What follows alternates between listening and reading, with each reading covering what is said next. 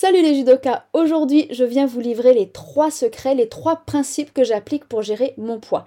Alors bien sûr je ne suis ni nutritionniste ni médecin, je ne suis pas professionnelle, je n'ai aucune compétence officielle en la matière, donc tout ce que je vais vous dire ne constitue en rien des conseils ou des recommandations, mais simplement je souhaite partager mon expérience, ce qui fonctionne pour moi, ce que je me suis construit au fil des années et que je continue encore aujourd'hui d'affiner pour gérer mon poids. L'idée étant que vous puissiez vous en inspirer, voir ce qui peut peut-être vous convenir, le mixer avec peut-être d'autres infos que vous avez, surtout le tester et valider par vous-même ce qui vous convient.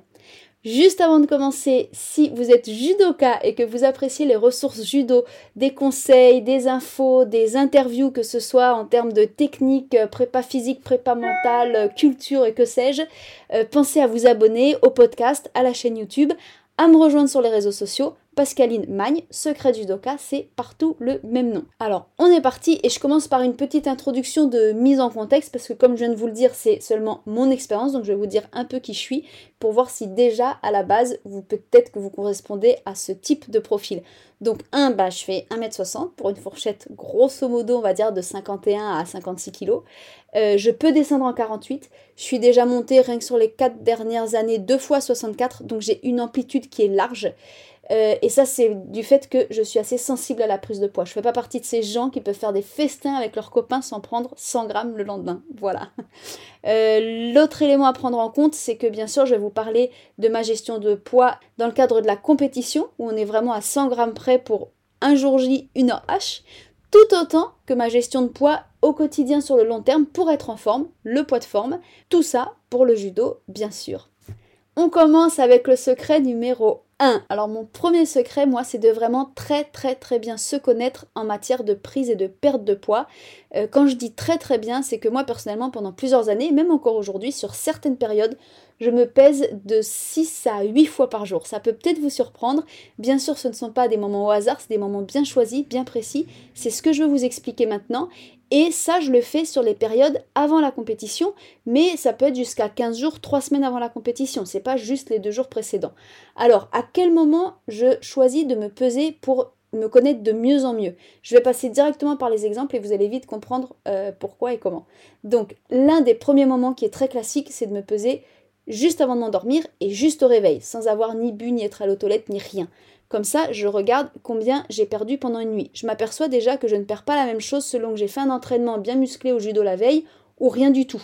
Donc évidemment, dans la nuit, on se déshydrate naturellement, et ça c'est normal parce qu'on ne boit pas pendant 6, 7, 8, 9 heures. Et donc ça nous permet de comprendre un petit peu euh, à quel degré on se déshydrate. On est tous différents à ce niveau-là. Ensuite, je vais rajouter une pesée 10 minutes après le réveil lorsque j'ai bu, que ce soit euh, mon grand verre d'eau du matin ou le premier café, pour voir un petit peu, ça c'est ce que je vais faire régulièrement dans la journée, voir un petit peu combien l'eau a d'impact sur mon poids. Ça, ça va être très important parce qu'on le devine, lorsqu'on doit être à 100 grammes près euh, à l'heure H, ben, on va pouvoir un petit peu jouer sur l'eau. L'idéal c'est de jouer le moins possible là-dessus, mais néanmoins, ça serait bête de, boire euh, un demi-litre d'eau euh, deux heures avant la pesée et dépasser son poids, ou à l'inverse de se priver d'eau alors qu'on a 200 grammes de marge.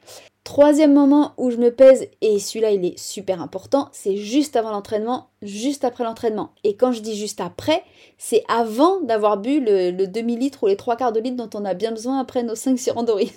Là, évidemment, le but c'est de voir lorsqu'on transpire, lorsqu'on se déshydrate par la transpiration, à combien de centaines de grammes ça correspond. On est encore tous très très différents sur ce plan-là on peut faire exactement le même type de pesée avant un footing, après un footing. Ça, c'est aussi très intéressant de repérer en 20 minutes, en 30 minutes, en 50 minutes combien on perd.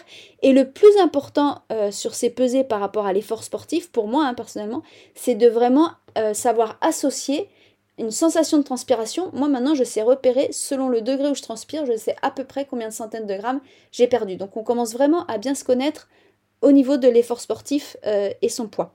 Le quatrième moment, c'est avant d'avoir mangé, après avoir mangé. Là, c'est pareil en associant la quantité qu'on mange. Aussi, le type d'aliment, par exemple, il y a des aliments, un fruit, c'est très chargé en eau, et il y a d'autres aliments qui sont beaucoup moins chargés en eau, et de repérer un petit peu ça.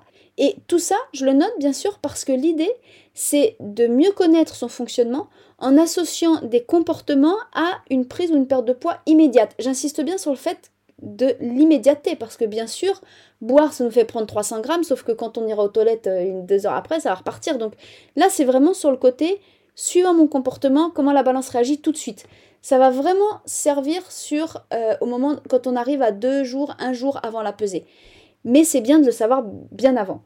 Euh, lorsqu'on est en période de régime et qu'on perd du poids, là c'est super super important, enfin pour moi en tout cas, de noter chaque jour le poids pour petit à petit se connaître également sur notre fonctionnement à moyen et long terme en termes de perte de poids, à savoir quelle est la perte de poids idéale sur une semaine pour rester en pleine forme. Est-ce que c'est 1 kg par semaine, 2 kg par semaine, 500 g par semaine? Et quelle est la perte de poids jusqu'à laquelle on peut aller sur une semaine, mais en se mettant un peu dans le rouge, c'est-à-dire que on sait que on violente un peu son corps, que c'est quand même pas terrible, la perte de poids est un peu rapide. Alors tout de suite, pourquoi je parle de perte de poids rapide ou idéale? Moi, ma petite technique personnelle, elle est simple, c'est que je sais que le corps, il garde en mémoire le poids. Et lorsque j'ai appris euh, cette notion, moi je sais que ça, ça me correspondait vraiment, ça m'a tout de suite parlé. C'est-à-dire que lorsqu'on reste très longtemps à un certain poids, ben en fait le corps il l'a en mémoire, et lorsqu'on va perdre, il va avoir qu'une envie, c'est de remonter à ce poids-là. Et c'est exactement ce qui fait, ce qui est bien connu, les effets yo-yo.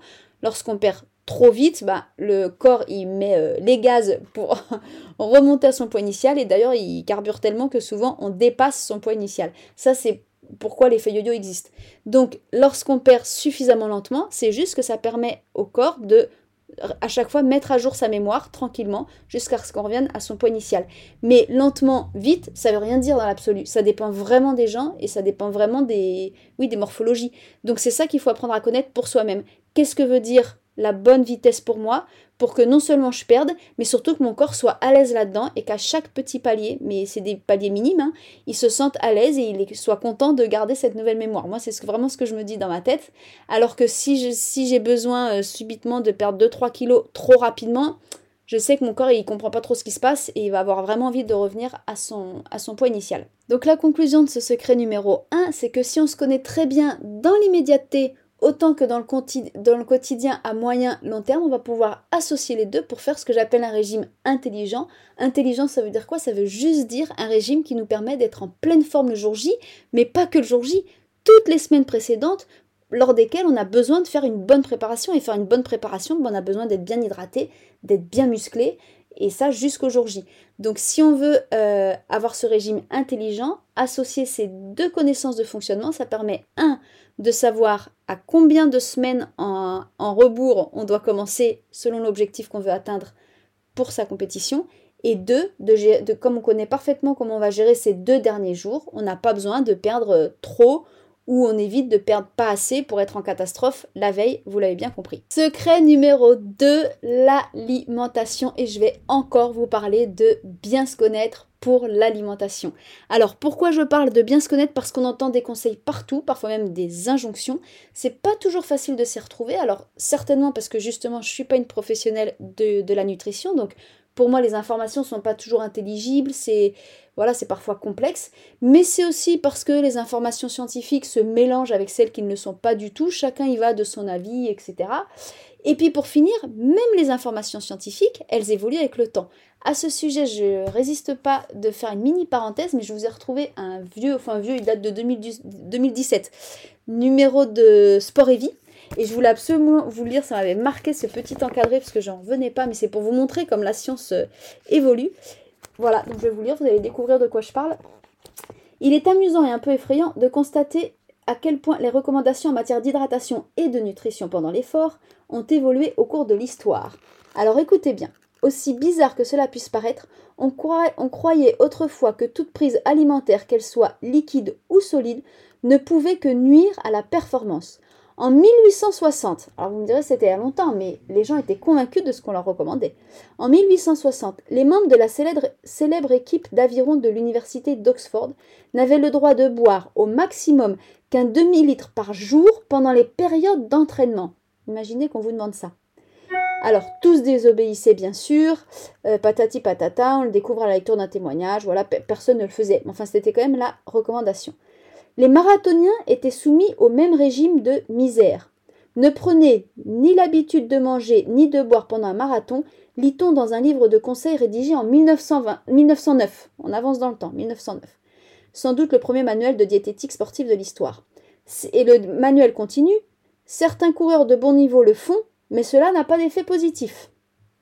Bon, les années passent, rien ne change dans les recommandations d'abstinence. Le Sud-Africain Jackie Mecler, spécialiste des ultramarathons dans les années 50, on avance, hein, 1950, c'est pas il n'y a pas si longtemps que ça, se souvient. À l'époque, il était de bon ton de s'empêcher de boire jusqu'à ce qu'on ne puisse plus tenir. Après une course, certains coureurs disaient avec fierté Je n'ai bu qu'après 30 ou 40 kilomètres. Courir un marathon complet sans boire était considéré comme le but ultime de tout coureur et une preuve de sa forme physique. Et voilà. Après, il raconte un peu la vie du marathonien. Et pour finir, la Fédération internationale d'athlétisme interdisait les ravitaillements en course avant le 15e kilomètre. Vous imaginez une fédération qui interdit carrément, il n'y a pas de ravitaillement, comme ça, il n'y a pas de choix. Donc c'était juste une mini parenthèse, mais c'est pour montrer comme les choses évoluent. En tout cas, une chose est sûre, c'est que de mon point de vue, on est tous uniques. C'est super important, c'est comme ça que je fonctionne, d'aller chercher les informations scientifiques les plus à jour possibles, de se nourrir également des expériences des uns et des autres qui semblent avoir du, succès, de la réussite dans leur régime, qui semblent en forme, pour qui ça semble bien réussir. À partir de là, de prendre ce qui nous inspire, exactement ce que je vous disais en introduction en fait, de prendre ce qui nous convient, surtout de le tester et de le valider par nous-mêmes, pour nous-mêmes. Et par exemple, moi ça m'est déjà arrivé d'avoir un professionnel qui me fasse un conseil tout à fait judicieux. Sur le coup, je l'ai pas trop cru, je l'ai pas senti, j'ai pas appliqué ce qu'il m'a dit et en fait des mois plus tard, peut-être 3 4 mois plus tard, je me suis retrouvée à appliquer exactement ce qu'il me disait. Alors, bien sûr, si je l'avais revu à ce moment-là, ce cher professionnel, il m'aurait dit, tu vois, je te l'avais bien dit. Et c'est ce que j'ai pensé, je dis, il avait bien raison. Mais néanmoins, bah, c'est comme ça. Il m'a fallu un certain temps pour intégrer ce qu'il avait à me dire, pour le comprendre et pour vraiment euh, l'adopter. Donc moi, je pense que c'est important de toujours garder sa liberté d'adaptation et de se rappeler qu'on est euh, tous uniques. Et cet état d'esprit, bah, c'est bien de le garder toute sa vie parce que notre corps évolue et notre façon de gérer le poids va évoluer aussi. Donc faut être un petit peu toujours aux aguets. Il y a des choses qui marchent à certains moments et plus à d'autres et il faut savoir le reconnaître et l'accepter. Encore un autre exemple, pendant des années, j'ai entendu les personnes qui ont fait le choix de ne pas manger de viande me dire qu'elles se sentaient plus légères, plus d'énergie, plus en forme. Bon, moi, j'avoue que ça me tentait pas trop. Parfois, j'essayais, je tenais jamais plus de trois jours, etc. Et puis, il y a un moment donné, je sais aucune idée savoir pourquoi, j'ai eu envie d'essayer, ça me tentait, et ça a bien marché. Et en fait, la viande ne m'a plus du tout intéressée pendant un, bon moment. Bon, et c'est vrai que je me sentais très légère, beaucoup mieux, etc. Et pour moi, bah, ça ne voulait pas dire à ce moment-là que c'était définitif et que toute ma vie, je mangerais plus de viande. Je parle bien en termes de régime alimentaire. Donc voilà, se laisser la possibilité d'évoluer et d'adapter ce qui marche le mieux selon les périodes, vous l'avez compris. Alors je vais quand même vous donner quelques grandes lignes que personnellement j'ai absorbées de l'extérieur et que j'ai appliquées avec succès ou pas, parce que le but c'est aussi de vous dire ce qui n'a pas marché pour moi. Donc je commence avec compter les calories. Moi ça n'a pas marché du tout, du tout, du tout, et ça ne marche toujours pas. On a beau me dire, toi, vu ton poids, ton âge, je ne sais quoi, il faudrait que tu sois à 1700 calories par jour pour rester là ça ne marche jamais. Quand je fais ça, je grossis en général. Donc moi, les, les calories, ça marche pas du tout. J'ai appris il n'y a pas très longtemps qu'il y a peut-être il y a peut-être 2-3 ans, il y a un nouvel indice qui devient la mode, qui s'appelle l'indice glycémique, l'IG. Alors c'est un indice qui existait depuis longtemps, notamment pour les diabétiques, puisque c'est l'indice qui permet de mesurer, en gros, parce que encore une fois, je ne connais pas les détails, le taux d'absorption des éléments, selon qu'on les absorbe plus ou moins vite, qu'on les transforme en gras plus ou moins vite, qu'on les brûle plus ou moins vite. Et ce cet indice glycémique, donc qu'on va appeler IG, qui servait, que les diabétiques connaissent depuis très longtemps, il s'est beaucoup répandu dans les régimes depuis peut-être deux ans. Et donc j'ai compris que 300 euh, calories d'un certain aliment va pas avoir le même impact en termes de poids que 300 calories d'un autre aliment parce qu'ils auront un IG différent. Donc c'est peut-être ça l'explication qui fait que moi à chaque fois qu'on m'a donné des calories à respecter, ça n'a jamais marché. Mais en tout cas, euh, voilà, le fait est que moi, les calories, je ne m'en sers pas du tout, du tout, du tout. Ce dont je me sers personnellement, c'est vraiment les quantités. Alors, je vais vous dire ce qui fonctionne pour moi euh, dans les étapes euh, que j'applique dans l'ordre lorsque j'ai un régime à faire. La toute première chose, c'est ce que je viens de vous dire, c'est les quantités. Si je dois me mettre au régime pendant plusieurs jours, la seule chose sur laquelle je me concentre, c'est juste réduire les quantités. Mon idée, c'est de réduire un peu l'estomac pour avoir moins faim. Et de retrouver d'ailleurs la sensation de faim et de ne manger que quand j'ai faim. Mais je continue à manger euh, tout ce que je veux, même des pâtisseries. L'important, c'est que j'en mange un peu moins qu'avant. Ça, c'est la toute première étape. La deuxième étape euh, que je pratique, c'est de passer à la phase zéro sucre ajouté. C'est important de mettre ajouté. Les fruits, c'est sucré, je mange toujours plein de fruits. Je parle vraiment du sucre, du sucre en poudre qu'on ajoute, et puis des gâteaux où on a mis du sucre en poudre, des pâtisseries, etc. Je passe à une phase que j'appelle zéro sucre, même si en fait il y a du sucre dans certains aliments naturellement. Et cette phase zéro sucre, elle est un peu difficile parce qu'il faut du jour au lendemain euh, arrêter les pâtisseries. Par contre, pour le coup, cette phase-là, je la fais vraiment du jour au lendemain parce que le sucre appelle le sucre. Et c'est extrêmement dur de diminuer. On peut diminuer sa quantité de sucre, bien sûr, mais c'est difficile de le faire quand on est habitué à en manger beaucoup parce qu'en fait, à chaque fois qu'on mange du sucre, on a envie d'en remanger. C'est naturel, c'est l'effet du sucre qui fait ça.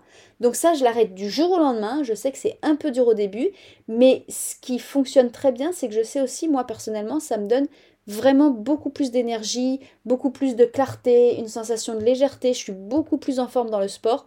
Donc la phase zéro sucre, euh, elle est un peu dure au début, mais après les effets sont tellement top que, que je la regrette pas.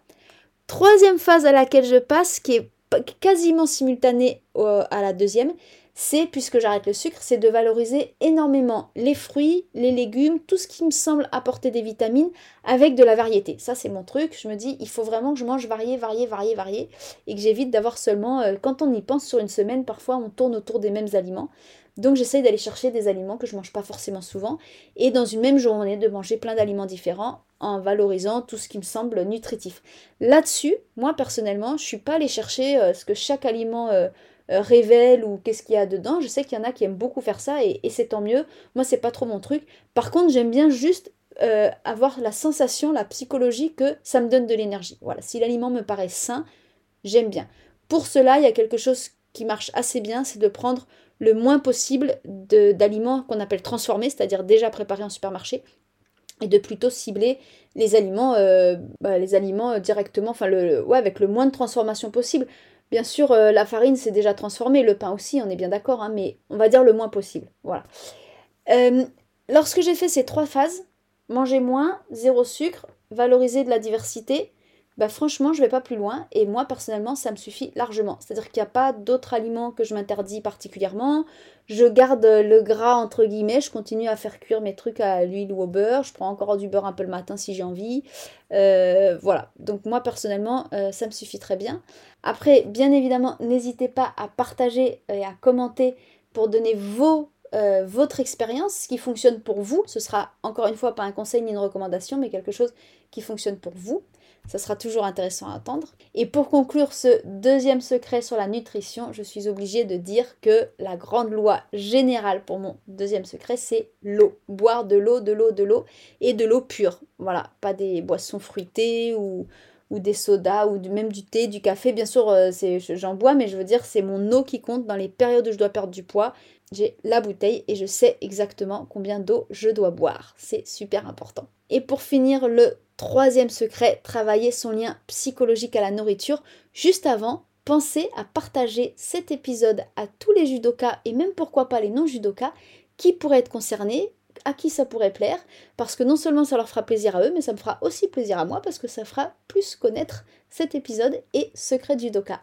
On y va pour ce troisième secret. Alors, il y a des personnes qui ne vont pas du tout être intéressées par cette dernière partie, ça ne va pas du tout les concerner, et d'autres, comme moi, je pense que ça va vous intéresser, à vous de voir. Tout ce que j'ai décrit là, c'est pas toujours facile à mettre en place. Et peut-être vous faites partie de ces gens qui, euh, vous savez parfaitement ce que vous devez mettre en place. Dans votre tête, c'est clair et net, vous le savez, mais c'est plus fort que vous, votre corps, et bah, et bah vous craquez. Voilà, vous savez que vous ne devez pas manger ça, ça, ça, et tous les jours, c'est on verra demain, ou euh, bon bah tant pis juste pour cette fois-là, oh bah là vraiment, là je le mérite. Et en fait, euh, tous ces craquages, entre guillemets, s'accompagnent d'une culpabilité en général, de se dire oh là, je suis nulle, euh, j'ai encore pas commencé aujourd'hui, d'une peut-être une petite sorte de stress parce qu'on sait que plus on repousse l'échéance, pire ça va être, plus dur ça va être.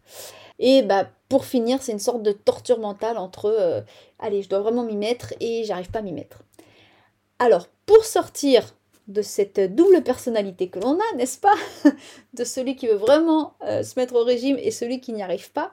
Il y a pas mal de points à travailler. En tout cas, moi, j'en ai trouvé beaucoup que j'utilise comme un puzzle. Mais ici, je vais vous en livrer juste un parce qu'il me paraît important et il peut débloquer pas mal de choses euh, rapidement, je pense. C'est les associations que l'on fait avec euh, l'envie de manger, avec la gourmandise. Alors, qu'est-ce que j'entends par association? D'abord, il faut savoir que moi, je pars du principe que le corps humain, il est intelligent.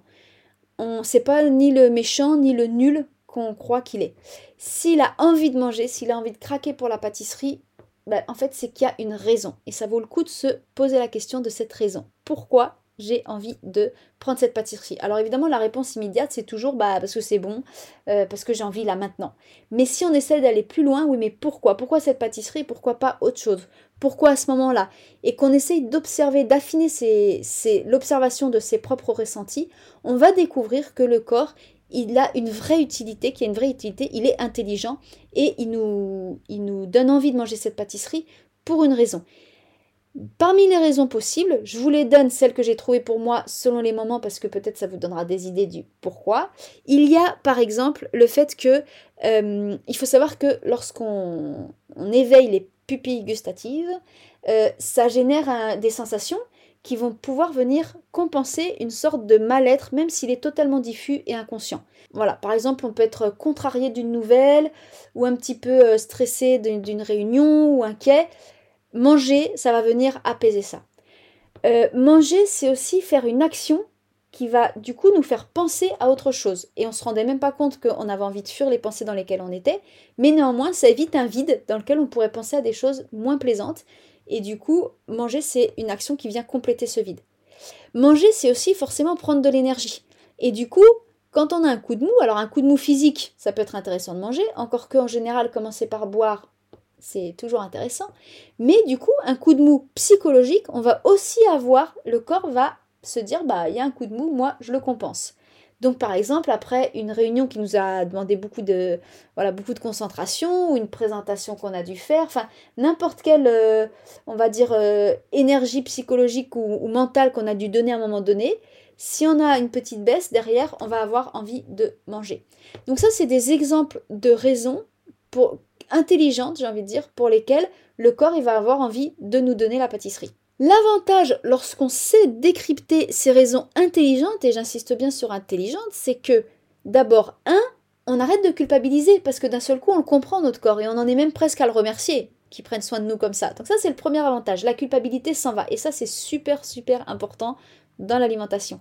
Le deuxième avantage c'est que du coup, une fois qu'on a mis des mots sur ces raisons, bah, en fait, comme on sait pourquoi le corps, ce que le corps veut nous faire, bah, on peut tout simplement choisir, en tout cas c'est plus facile de choisir une autre action qui va nous donner le même effet. Une fois qu'on a identifié le, que le corps voulait résoudre la panne par la pâtisserie, bah, on va pouvoir lui proposer peut-être une autre pièce. En tout cas, c'est plus facile à trouver. Donc ça déjà, c'est deux raisons super importantes pour lesquelles décrypter les raisons pour lesquelles on craque, ça peut aider à ne pas craquer. Et enfin, il y a une troisième, grosse catégorie de raisons qui est très importante à mentionner, c'est toujours dans les associations, c'est qu'on peut associer la nourriture à des contextes, c'est-à-dire des lieux, des personnes, euh, des horaires. Par exemple, je vais vous donner des exemples plus concrets, j'en ai noté quelques-uns, ce sera plus simple à suivre.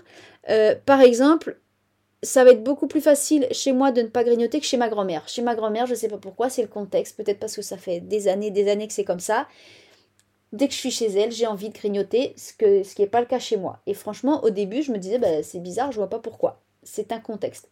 Euh, il y a aussi, par exemple, le fait de vouloir se détendre. On associe le fait de se détendre, tiens, on va se faire un bon film ce soir. Automatiquement, on va l'associer à la pizza ou au plateau de fromage ou je ne sais quoi.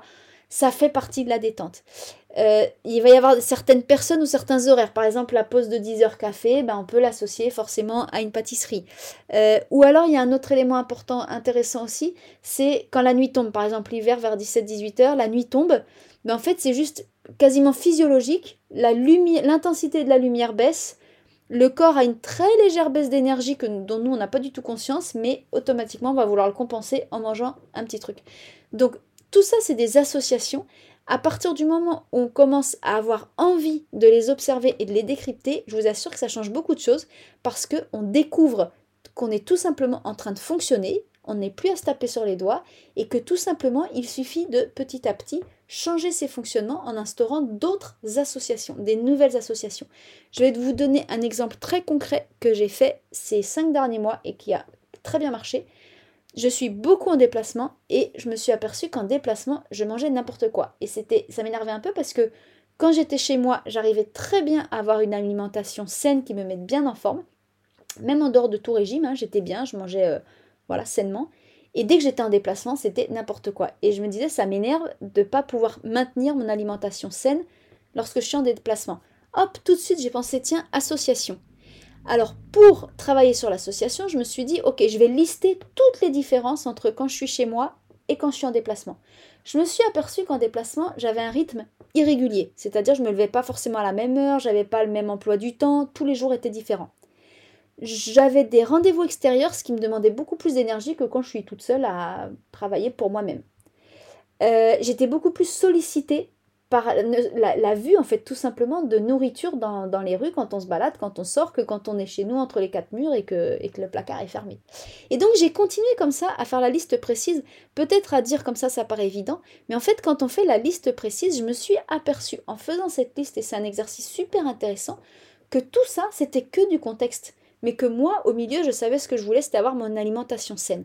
À partir du moment où tout ça était sur papier, ça veut dire tout simplement que j'en ai pris conscience, j'ai dit, ok, bah demain je pars en déplacement, je sais qu'il va y avoir rythme irrégulier, rendez-vous extérieur, euh, euh, sollicitation de, nourriture extérieure, etc., etc., etc. Donc ça y avait toute ma liste. Je sais que moi je veux manger sainement et j'ai pu mettre quasiment, j'ai envie de dire facilement, des petites choses en place faciles pour changer mes associations. Je me suis dit, bah tiens, par exemple, typiquement, je me suis dit, je vais prendre un fruit le matin, plutôt que d'aller chercher le pain au chocolat qui est tellement facile parce qu'il y a plein de boulangeries dans la rue. Je me suis dit, je vais prendre le fruit le matin et je vais associer que dès que je suis en déplacement, ça me paraît automatique, dans la voiture, j'ai un fruit. Et comme ça, j'ai fait 5-6 nouvelles, euh, nouveaux comportements, nouvelles habitudes. Et par contre, là, c'est là le petit, enjeu, mais franchement, moi, j'étais assez contente de les mettre en place, donc c'était pas très difficile il faut les répéter plusieurs jours pour qu'en fait ça devienne une nouvelle association, que ça nous paraisse nouvellement, j'ai envie de dire, naturel. Voilà, tout simplement. Alors, si je résume ce grand épisode, vous avez compris que 1. Bien connaître ses variations de poids par rapport à son comportement dans l'immédiat et à long terme, sur le coup et à long terme. Plus, bien se connaître dans son alimentation, ce qu'on aime, ce qui nous rend léger, énergique, de bonne humeur, les quantités, le pas de sucre ou sucre, alors après chacun fera gras, pas gras, pain, pas pain, ça c'est à chacun de trouver. Plus 3, bien se connaître dans sa relation psychologique à la nourriture pour ceux que ça concerne, ce n'est pas le cas de tout le monde, notamment à travers les associations qu'on peut faire qui sont toujours utiles à la base, qui, le corps est intelligent, il suffit de les comprendre pour apprendre éventuellement à faire autrement et à répondre à nos besoins qui sont toujours là initialement, et eh bien avec ces euh, trois clés qui me paraissent assez simples mais qui finalement sont peut-être pas si souvent mentionnées, j'espère que vous réussirez à mieux gérer vos régimes d'avant-compétition, mais aussi tout simplement votre régime, j'ai envie de dire général, votre alimentation générale pour être en forme sur le tatami, à l'entraînement, durant la préparation, juste avant la compétition, à la compétition et sur la phase de récupération. Parce que toutes ces phases-là sont super importantes. Voilà, a priori, je vous ai tout dit. J'espère que vous saurez piocher, hop, les petits éléments qui viendront compléter ce que vous faites déjà, ce que vous pratiquez déjà. Encore une fois, n'hésitez pas à partager votre expérience aux autres. Ce sera toujours super intéressant. Ça viendra enrichir tout ça. Et puis, euh, abonnez-vous parce que je crois que je vous l'ai jamais dit. À bientôt les judokas